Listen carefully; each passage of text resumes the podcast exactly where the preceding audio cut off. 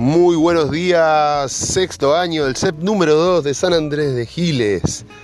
¿Cómo están, chicos y chicas? Tanto tiempo que no nos vemos, pero bueno, tenemos herramientas para sentirnos un poco más cerquita.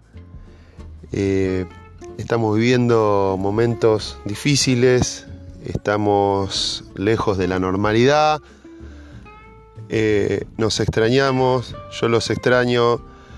Mm, no sé si ustedes me extrañarán a mí, pero bueno, quiero pensar que sí.